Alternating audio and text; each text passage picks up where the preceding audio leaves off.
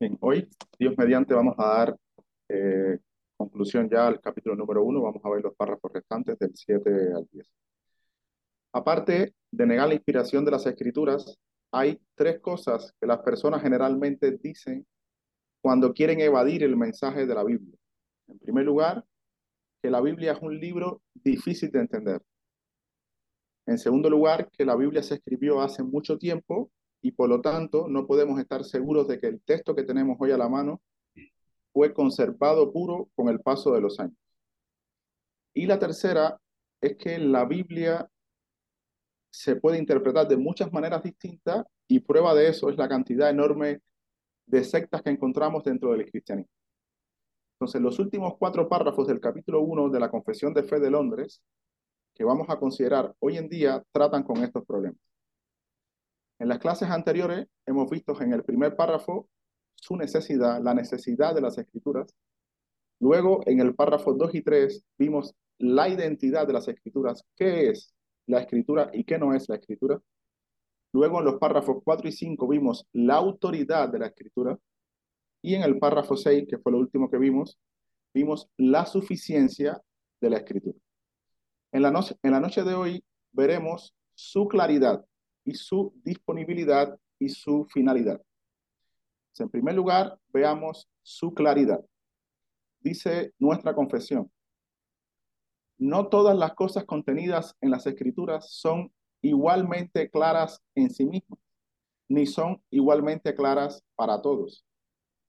Sin embargo, las cosas que son necesarias saber, creer y guardar para salvación se proponen y exponen tan claramente en uno u otro lugar de las escrituras que no solo los eruditos, sino los que no lo son, pueden adquirir un entendimiento suficiente de tales cosas por el uso adecuado de los medios ordinarios. Una vez más, debemos considerar el contenido de este párrafo a la luz del contexto histórico en que este párrafo fue escrito. Lo que le sirve de telón de fondo a esta declaración es la controversia del protestantismo con el catolicismo romano y la enseñanza del catolicismo sobre el papel que juega la Iglesia en la interpretación de las Escrituras. En el Catecismo de Baltimore, la Iglesia Católico Romana plantea la siguiente interrogante en su pregunta número 1328. Ellos preguntan, ¿cómo podemos saber el verdadero significado de las doctrinas contenidas en la Biblia? Y ellos mismos se responden, podemos entender el verdadero significado por medio de la Iglesia Católica que ha sido autorizada por Jesucristo para explicar sus doctrinas y la cual es preservada del error en sus enseñanzas por medio de la asistencia especial del Espíritu Santo. Y según esta doctrina del catolicismo, la Biblia no es lo suficientemente clara en sí misma como para que los creyentes puedan extraer de ella el conocimiento que necesitan para su salvación y el desarrollo de sus vidas cristianas, sino que dependen de la interpretación que la iglesia le provea. Esto quiere decir, por un lado, que la interpretación oficial de la iglesia católica es más importante para un creyente que la Biblia misma, y por el otro lado, que la Biblia es un libro oscuro en contraposición a la clara interpretación de la Iglesia Católica. Nuestra confesión de fe dice exactamente lo opuesto. Dice Williamson, comentando la confesión de Westminster, solo las escrituras expresan la verdad divina con perfecta claridad y por ende, solo ellas tienen la autoridad absoluta. Eso no quiere decir que la Biblia no posea temas de mucha profundidad y complejidad. El mismo Pedro nos recuerda en su segunda epístola que Pablo escribió algunas cosas que son difíciles de entender. Segunda de Pedro capítulo 3 versículo 15. Y tener entendido que la paciencia de nuestro Señor es para salvación, como también nuestro amado hermano Pablo, según la sabiduría que le ha sido dada, os ha escrito casi en todas sus epístolas, hablando en ellas de estas cosas. Y ahora dice, entre las cuales hay algunas difíciles de entender. Por eso, lo que nuestra confesión dice es que no todas las cosas contenidas en las escrituras son igualmente claras en sí mismas, ni son igualmente claras para todos. Hay personas que Dios le ha dado más capacidad para profundizar en las escrituras que a otros. a los pastores, Dios les dio una capacidad para entender, para aplicar las escrituras mayor que a otros. Sin embargo, las cosas que necesariamente han de saberse, creerse y guardarse para salvación, se proponen y exponen tan claramente en uno u otro lugar de las escrituras que no solo los eruditos, sino los que no lo son, pueden adquirir un entendimiento suficiente de tales cosas por el uso adecuado de los medios ordinarios. Hay algunos puntos difíciles en la Biblia, pero lo que necesitamos conocer y creer para la salvación de nuestras almas y nuestra relación con Dios está lo suficientemente claro en uno u otro lugar de la Escritura, como para que todo creyente, desde el más sabio hasta el más ignorante, se pueda beneficiar de ella. Por eso dice la Biblia en el Salmo 19, versículo 7, que la ley de Jehová es perfecta, que convierte el alma. El testimonio de Jehová es fiel, que hace sabio al sencillo. La ley de Jehová es perfecta, o sea, completa, no le falta nada, suficiente, es perfecta, y que hace sabio al sencillo. Aquí sencillo, o la raíz en hebreo de la palabra que se traduce como sencillo, quiere decir tener una puerta abierta. O sea, no es sencillez de virtud, sino de un simple. El sencillo es ese tipo de persona que todo se lo cree. Si usted le dice que los elefantes vuelan, pues probablemente mire con el rabito del ojo hacia el cielo a ver si ve a un elefante volando. El pasaje nos enseña que aún para esas personas las escrituras son lo suficientemente claras como para hacerlas sabias. Por eso dijo alguien en una ocasión que en las escrituras hay aguas en las que se puede ahogar un buzo y aguas en las que puede nadar un niño. Entonces, habiendo establecido la claridad de las escrituras en el párrafo 7, ahora en el párrafo 8, la confesión nos habla de su disponibilidad, de la disponibilidad de las escrituras. Dice, el Antiguo Testamento en hebreo que era el idioma del pueblo de Dios en la antigüedad. Y el Nuevo Testamento en griego, que en el tiempo en que fue escrito era el idioma más generalmente conocido entre las naciones, siendo inspirados inmediatamente por Dios y mantenidos puros a lo largo de todos los tiempos por su especial cuidado y providencia, son, por lo tanto, auténticos, de tal forma que en toda controversia religiosa la Iglesia debe recurrir a ellos como autoridad determinante. Pero debido a que estos idiomas originales no son conocidos por todo el pueblo de Dios, que tiene derecho a las escrituras e interés en las mismas, y se le manda leerlas y escudriñarlas en el temor de Dios, han de traducirse a la lengua común de toda nación a la que sean llevadas, para que morando abundantemente la palabra de Dios en todos, puedan adorarle de manera aceptable, y para que, con la paciencia y consolación de las escrituras, tengan esperanza. Dos cosas se plantean en nuestra confesión en este párrafo. Por un lado, el hecho de la conservación de las escrituras y por otro lado, la necesidad de su traducción. Veamos primero el hecho de la conservación de las escrituras.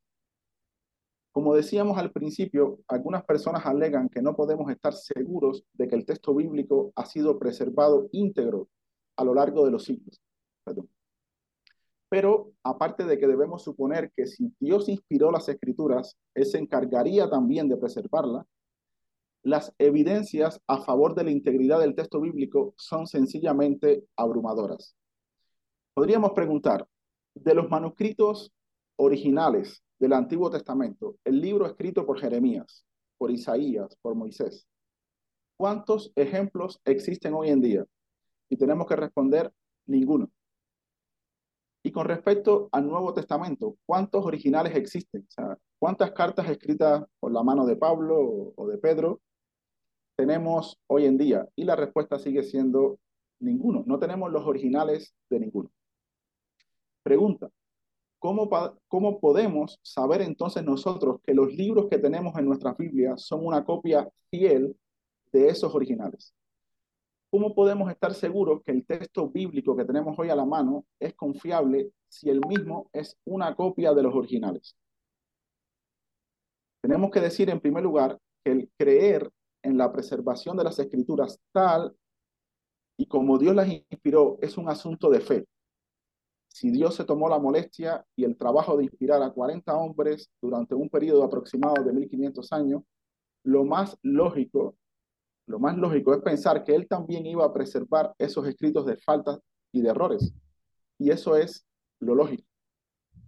Pero lo que nosotros estamos diciendo es que esto no es un asunto de lógica, sino que es un asunto de fe.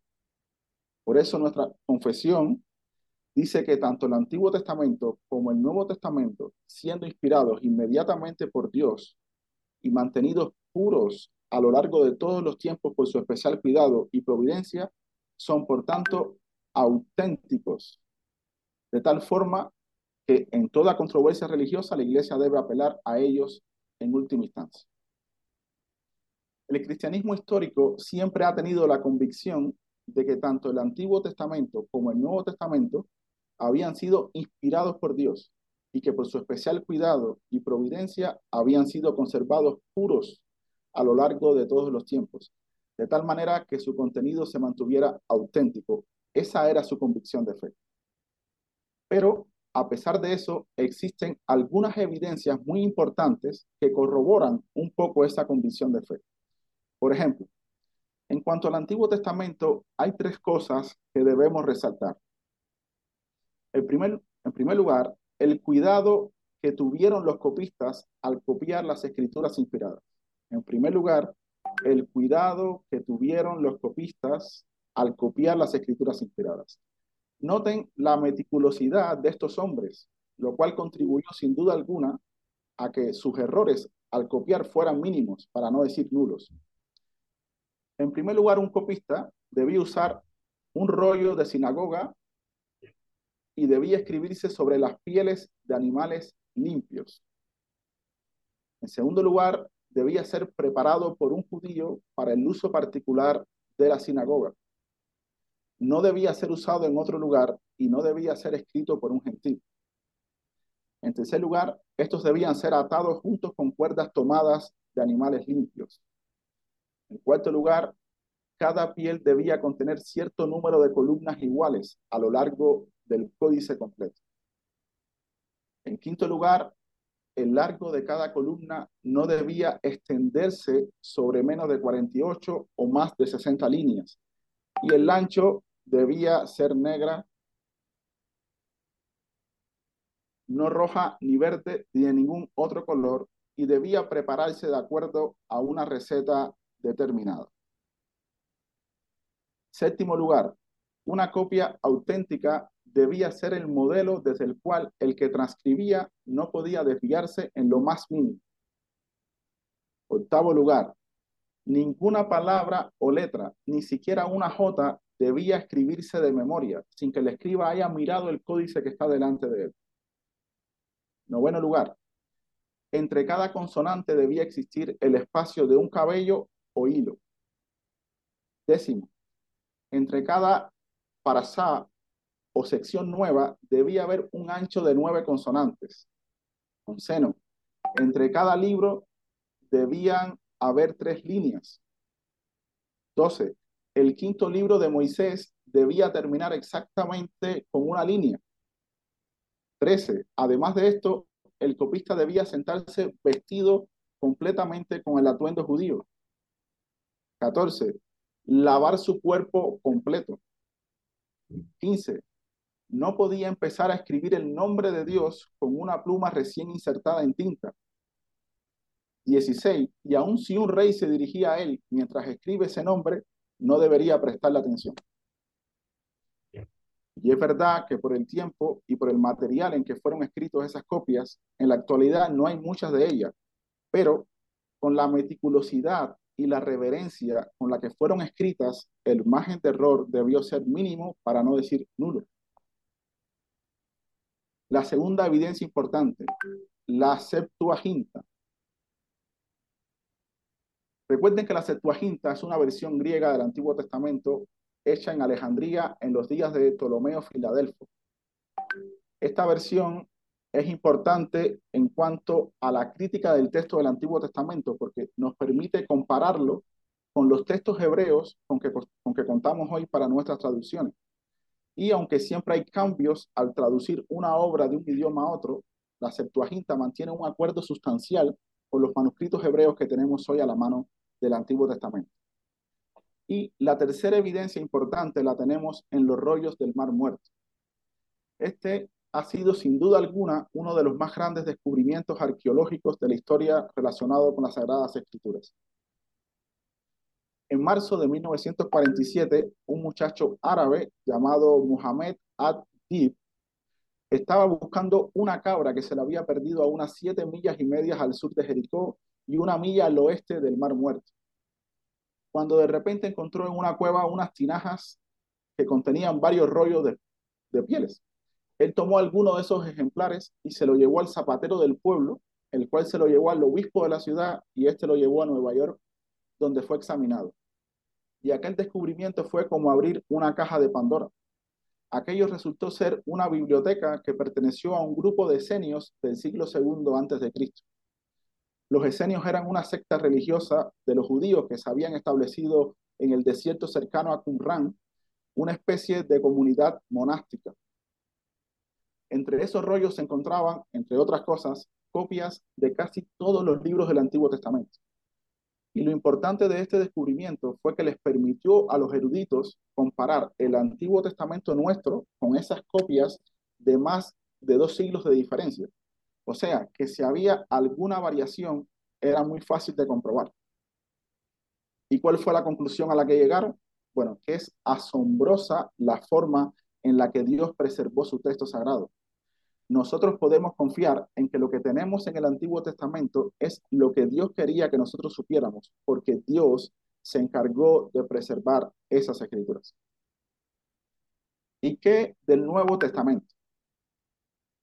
En cuanto al Nuevo Testamento, es mucho más fácil el asunto, porque el Nuevo Testamento tiene unas 500.000 copias. Y para saber si hay un error en alguna de ellas, lo que tenemos que hacer es compararla con las 490.000 restantes.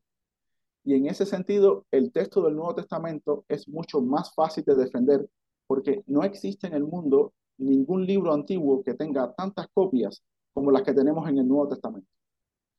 Por ejemplo, de la Ilíada de Homero quedan menos de 650 manuscritos griegos, siendo los más antiguos del siglo II y III después de Cristo. Y dado que Homero compuso este poema épico alrededor del 800 a.C., entre el original y la copia más antigua pasaron unos mil años. Los anales del Imperio Romano de Tácito, escrito en el 116 después de Cristo, de los primeros seis libros, solo tenemos una copia que data del 850 después de Cristo. Los libros del 7 al 10 se perdieron por completo y los libros del 11 al 16 se encuentran en otros manuscritos que datan del siglo XI. Y lo mismo pasa con la República de Platón o con la famosa Guerra de los Judíos de Flavio Josefo. Sin embargo, el Nuevo Testamento, del Nuevo Testamento, nosotros tenemos más de 5.000 copias que han sido clasificadas. Aparte de las traducciones antiguas que tenemos del latín, del siríaco y el copto, las cuales suman unas 24.000. Así que si hay un libro que tiene un texto seguro, es precisamente el Nuevo Testamento. Entonces, eso en cuanto a su conservación. ¿Qué en cuanto a su traducción? El hecho de la traducción de las escrituras. Dice la confesión, pero debido a que estos idiomas originales no son conocidos por todo el pueblo de Dios, que tiene derecho a las escrituras e interés en las mismas, y se le manda leerlas, escudriñarlas en el temor de Dios, han de traducirse a la lengua común de toda nación a la que sean llevadas, para que morando abundantemente la palabra de Dios en todos, puedan adorarle de manera aceptable y para que, por la paciencia y consolación de las escrituras, tengan esperanza.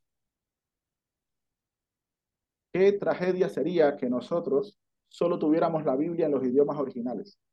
¿Quién podría hacer un devocional en hebreo o en griego? Bueno, quizás el pastor David, que sabe griego. Sin embargo, Dios en su amor no solamente ha preservado las escrituras, sino que en su amor ha capacitado y movido a hombres para que puedan traducir la Biblia al idioma del pueblo, al inglés, al francés, al español, etc. Y noten las razones que nuestra confesión de fe da para esto. En primer, en primer lugar, porque estos idiomas originales no son conocidos por todo el pueblo de Dios. En segundo lugar, porque el pueblo tiene derecho de poseer las escrituras. En tercer lugar, por el interés que se supone el pueblo de Dios tiene en las escrituras. Y en cuarto lugar, por el mandamiento que Dios le ha dado de, leerlas y escudriñarlas en el temor de Dios. Por esas cuatro razones se exige que las mismas deban ser traducidas al idioma vulgar, es decir, al idioma del pueblo. Hermanos, nosotros debemos darle gracias a Dios por haber inspirado hombres, pero debemos darle gracias a Dios por haber usado a otros hombres para traducir en nuestra propia lengua lo que esos hombres escribieron. Y el que nosotros podamos tener este libro hoy en nuestras manos, traducido en nuestro propio idioma, eso costó mucha sangre, la Santa Inquisición mató a miles y miles de personas por el único delito de haber querido dar la palabra de Dios al pueblo español. Y ahí tenemos, por ejemplo, el trabajo que hizo un famoso traductor con un nombre no tan famoso, Juan Pérez, el cual tradujo el Nuevo Testamento al español antes que Casiodoro de Reina tradujera toda la Biblia. Y Julianillo Hernández, conocido así por lo pequeño de su estatura, pero era un hombre grande en fe, introducía estas traducciones de Juan Pérez a España en toneles de vino con doble fondo, de contrabando, para que la Santa Inquisición no lo matara. Finalmente murió quemado en la hoguera, alentando a los otros mártires a que sufrieran con gozo por Cristo. Julianillo Hernández introdujo algunos de esos Nuevos Testamentos en un convento de San, de San Isidoro, donde habían dos frailes que abrazaron la fe cristiana, Casiodoro de Reina y Cipriano de Valera. Cuando la Santa Inquisición se enteró que en ese convento se estaban predicando la palabra de Dios, inmediatamente enviaron un ejército que motivó la huida de estos dos hombres. Casiodoro de Reina se pasó huyendo 12 años por toda Europa. En una ocasión se cuenta tuvo que huir en un barco disfrazado de mujer porque le habían puesto precio a su cabeza. 12 años huyendo por toda Europa con los manuscritos para poder traducir la Biblia al español. Y después que la tradujo, Cipriano de Valera se pasó 20 años revisando la traducción. 32 largos años de persecución para que nosotros pudiéramos tener los originales en nuestro idioma. Por eso podemos tener la seguridad de que Dios no va a ver con buenos ojos a aquellos que digan que son cristianos y que tengan en poco este libro que costó tanta sangre. Decía Menéndez y Pelayo, ese famoso escritor católico romano, según cuentan más papista que el propio Papa, él dijo que si bien es cierto que Casiodoro de Reina fue un gran hereje, obviamente, dijo, asimismo debemos decir que fue un gran traductor. Sus propios enemigos elogiaron la traducción de Casiodoro de Reina. Y hermanos, la versión Reina Valera es excelente desde todo punto de vista y debemos darle gracias a Dios por esos hombres. Bueno, ¿y de qué nos hablan los párrafos 9 y 10? Nos hablan del carácter conclusivo de las Sagradas Escrituras. El carácter conclusivo de las Sagradas Escrituras. Dice el párrafo 9, la regla infalible de interpretación de las escrituras la constituyen las propias escrituras y por consiguiente, cuando surge una duda respecto al verdadero y pleno sentido de cualquier pasaje bíblico, que no es múltiple sino único, este se debe buscar en otros pasajes que se expresen con más claridad. En otras palabras, la escritura es conclusiva en cuanto a la interpretación de ella misma. Las escrituras se interpretan a sí mismas. Por ejemplo, tenemos el caso conocido de la sucesión apostólica, Mateos capítulo 16, versículo 15 al 18. Y él les dijo, ¿y vosotros quién decís que soy yo? Respondiendo Simón Pedro dijo, tú eres el Cristo, el Hijo del Dios viviente. Entonces le respondió Jesús, bienaventurado eres, Simón, hijo de Jonás, porque no te lo reveló carne ni sangre, sino mi Padre que está en los cielos. Y yo también te digo que tú eres Pedro, y sobre esta roca edificaré mi iglesia, y las puertas del Hades no prevalecerán contra él. Los católicos romanos interpretan que la roca es Pedro, y nosotros los protestantes interpretamos que la roca es la declaración o la verdad de que ese Jesús no es otro que el Cristo, el Hijo del Dios viviente, el Mesías prometido, el Cordero de Dios que quita el pecado del mundo. ¿Quién tiene razón? ¿El que grite más alto? ¿El que más simpatizantes tenga? De ninguna manera. Solo la Biblia se interpreta a sí misma. ¿Qué dicen otros pasajes de las Escrituras con respecto a este tema? Podemos citar muchos, pero solo vamos a ver qué dice el mismo Pedro, ¿Qué interpretó el mismo Pedro sobre eso? Primera de Pedro capítulo 2, a, partir del versículo 4. Dice así la palabra, acercándoos a él, ¿a quién? A Cristo, piedra viva, desechada ciertamente por los hombres, mas para Dios escogida y preciosa. Vosotros también como piedras vivas, sed edificados como casa espiritual y sacerdocio santo, para ofrecer sacrificios espirituales aceptables a Dios por medio de Jesucristo. Y ahora dice, por lo cual también contiene la escritura, citando algunos pasajes como el Salmo 118. He aquí, pongo en la principal piedra del ángulo, escogida y preciosa. Y el que creyera en él, ¿en quién? ¿En Pedro? No, en Cristo. Y el que creyera en él no será avergonzado. Para vosotros, pues, los que creéis, él es precioso, pero para los que no creen, la piedra que los edificadores desecharon ha venido a ser la cabeza del ángel. Y piedra de tropiezo y roca que hace caer, porque tropiezan en la palabra, siendo desobedientes, a lo cual fueron también destinados. Hermanos, más claro ni el agua. Se puede decir más alto, pero no más claro. Entonces, si queremos conocer cuál es la interpretación correcta de un pasaje, debemos comparar la escritura con la misma escritura. Hay textos oscuros, pero hay otros textos claros. Y los oscuros deben ser interpretados a la luz de los claros. Y esto es lo que los autores nos dicen en el párrafo 9. Y en el párrafo 10 nos hablan del carácter conclusivo que tienen las escrituras ante cualquier asunto religioso en general. Dice el párrafo 10, el juez supremo por el que deben decidirse todas las controversias religiosas y por el que deben examinarse todos los decretos de concilios, las opiniones de autores antiguos, las doctrinas de hombres y espíritus particulares, y cuya sentencia debemos acatar, no puede ser otro sino las sagradas escrituras entregadas por el Espíritu. A dichas escrituras así entregadas se reduce nuestra fe en definitiva. En otras palabras, nuestra fe no debe descansar en lo que dice esta confesión o en lo que dicen los pastores famosos que salen en las redes sociales ni en lo que dicen asociaciones o grupos de iglesias. Nuestra fe debe descansar, en último lugar, en la infalible y toda suficiente palabra de Dios. Ella es concluyente en cuanto a todo asunto de interpretación y es concluyente en cuanto a cualquier controversia religiosa.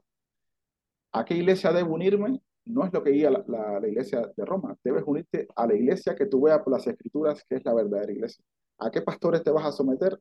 A al que tú encuentres por las escrituras, que son los pastores que Dios ha establecido. Es solamente las escrituras las que demandan tu conciencia, tu fe absoluta en ellas. Y quiero terminar esta clase con las palabras que pronunció Lutero en la dieta de Worms, frente al poderoso emperador Carlos V, un archiduque, seis electores, 24 duques, ocho marqueses, 30 obispos y arzobispos, siete embajadores y un gran número de condes y varones, además de los representantes del Papa, con un total de 504 oficiales, más una multitud de espectadores alemanes, italianos y españoles que hacían un promedio de 5.000 personas delante de aquel pobre monje. Y ante la pregunta de que si se retractaba de las cosas que había escrito, este hombre respondió en latín y luego en alemán lo siguiente. El Papa y los concilios han caído muchas veces en el error y en muchas contradicciones consigo mismo. Por tanto, si no me convencen con testimonios de la Biblia o con razones evidentes y claras, de manera que quedase convencido y mi conciencia sujeta a esta palabra de Dios, yo no puedo ni quiero retractarme de nada, porque no es bueno ni digno de un cristiano obrar contra lo que dicta su conciencia. Aquí estoy y no puedo hacer otra cosa. Que Dios me ayude. Amén. hermanos, ese es el testimonio de un hombre que creía en el carácter conclusivo de la palabra de Dios. Que Dios nos ayude a nosotros también a tener en alta estima esta palabra. Vamos a orar. Padre, una vez más te damos gracias por, el privilegio que tenemos de reunirnos como iglesias, a orar, a pedirte a ti sabiendo que tú eres el Dios que escucha nuestras súplicas. Queremos darte gracias por los maestros del pasado, pero también en especial por tu palabra y por aquellos hombres que tú has usado para traducir a nuestro idioma común. Te damos muchas gracias por todos ellos y también por tu santa palabra. Nunca quites tu palabra de entre nosotros. Te lo pedimos en el nombre de Cristo. Amén.